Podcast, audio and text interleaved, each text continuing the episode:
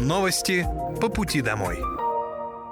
Здравствуйте, это новости по пути домой, итоги недели, и с вами я, Мира Фирсова.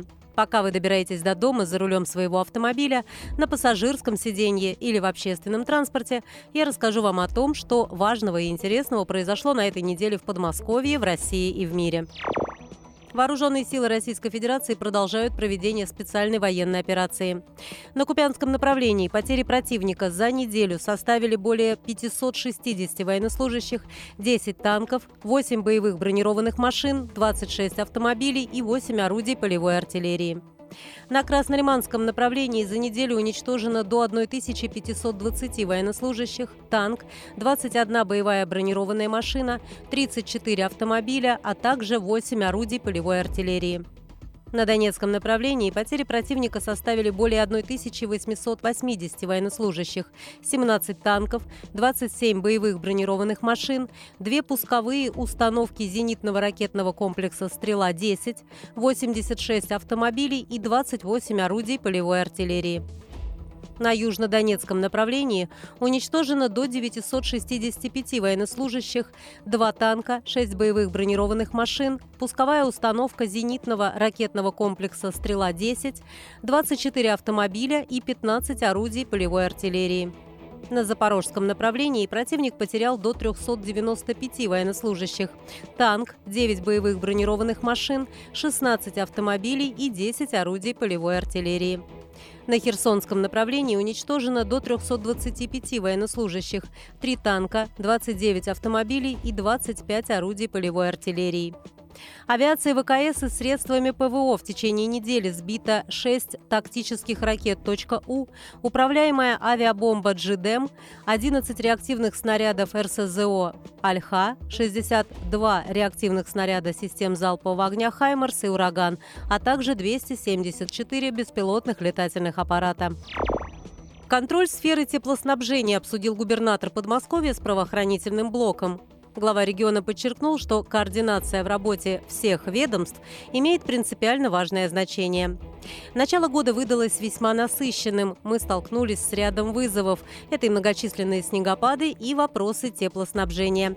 Все это заставило нас уделить особое внимание системе ЖКХ, сказал Андрей Воробьев. Он поблагодарил Главное управление внутренних дел и прокуратуру, с которыми правительство Подмосковья плотно взаимодействует, в том числе по мероприятиям, связанным с обеспечением тепла и соблюдением законодательства в этой сфере. Глава региона также подчеркнул, что сейчас особое внимание уделяется частным котельным.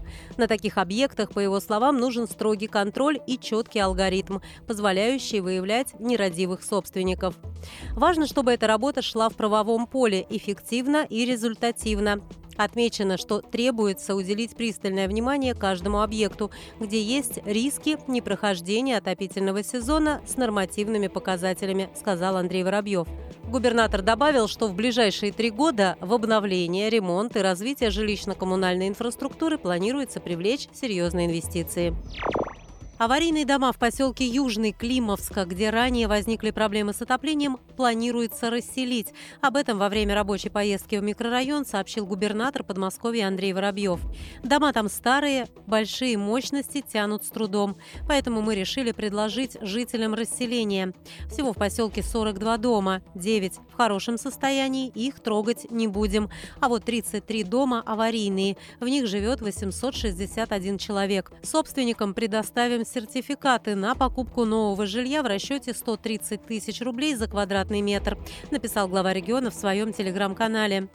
Тем, у кого жилье в соцнайме, по словам губернатора, предлагается выкуп квартиры и покупка другой на вторичном рынке. Для жителей будет построен новый многоквартирный дом в Климовске.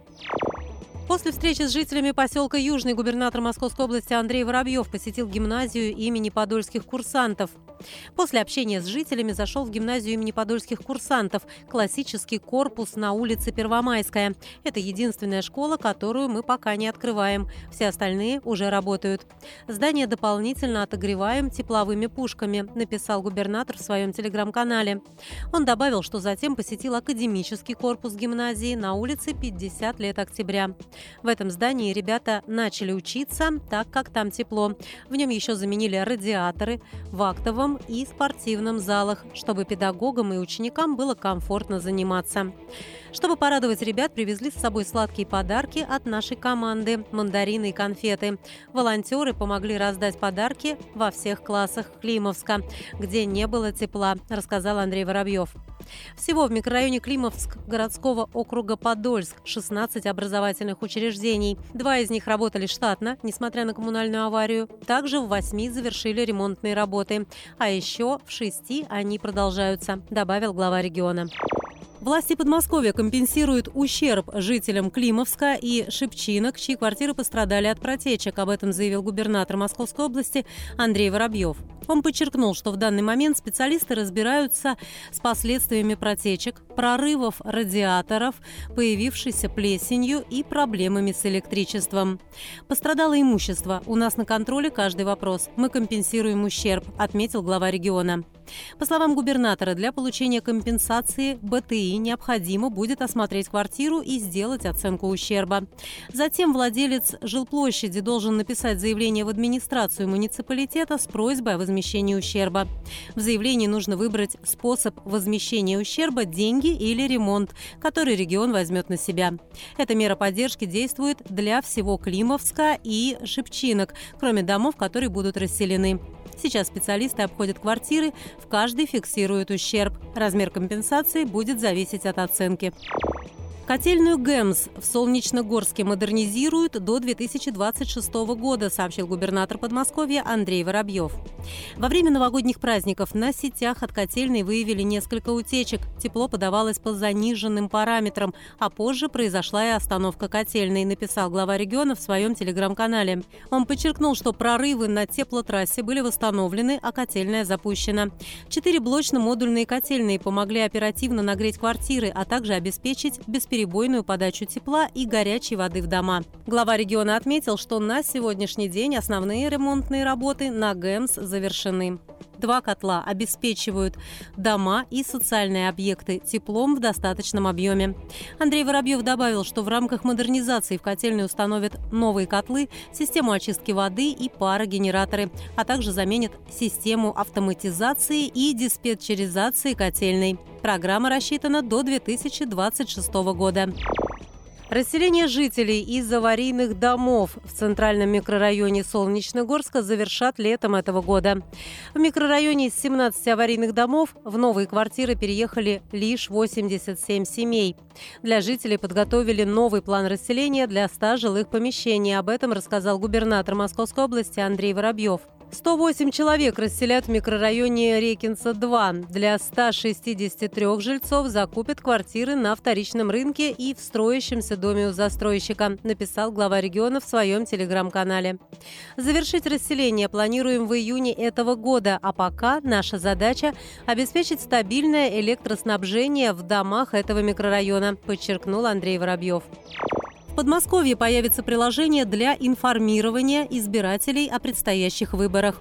В ходе информационной кампании в преддверии выборов президента России будут применять проекты «Информ УИК» и одноименное мобильное приложение.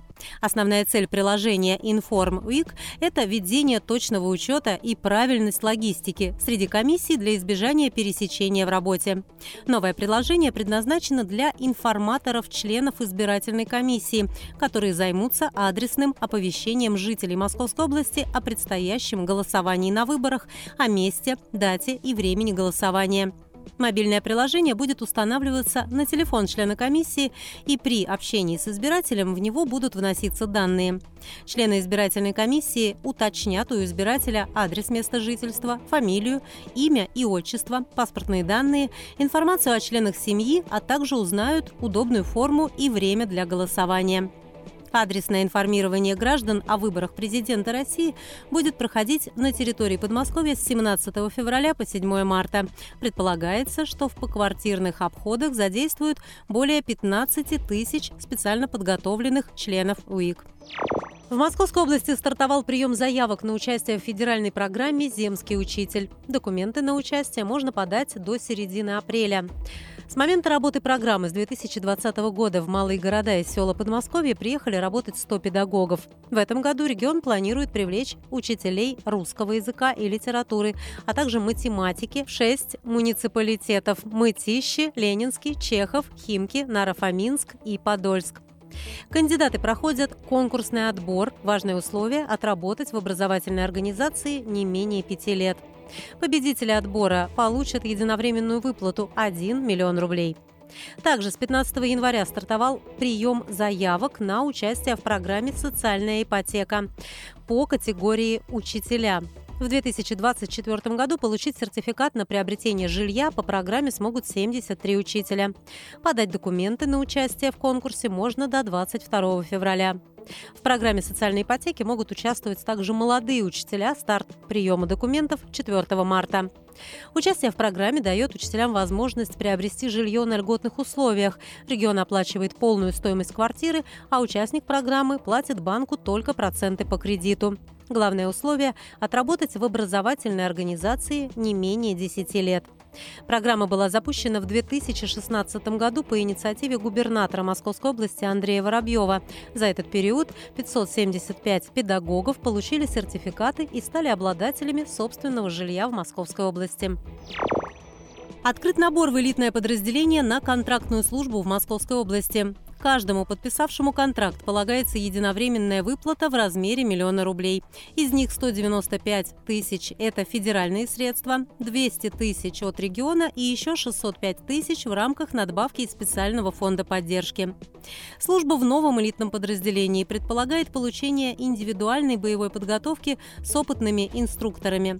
Всех контрактников обеспечат современной экипировкой. Кроме того, подписавшим контракт полагаются особые условия для взаимодействия с близкими и членами семьи а также бесплатный трансфер в Московской области из любой точки мира.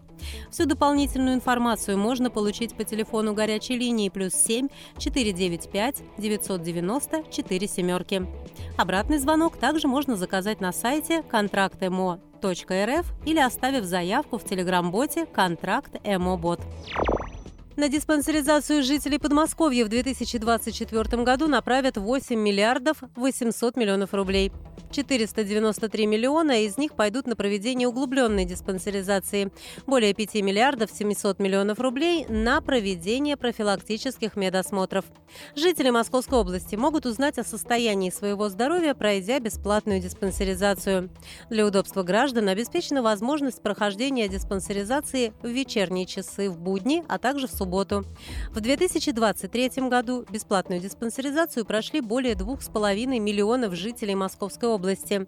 Обследование доступно застрахованным по ОМС гражданам с 18 до 39 лет один раз в три года, с 40 лет ежедневно.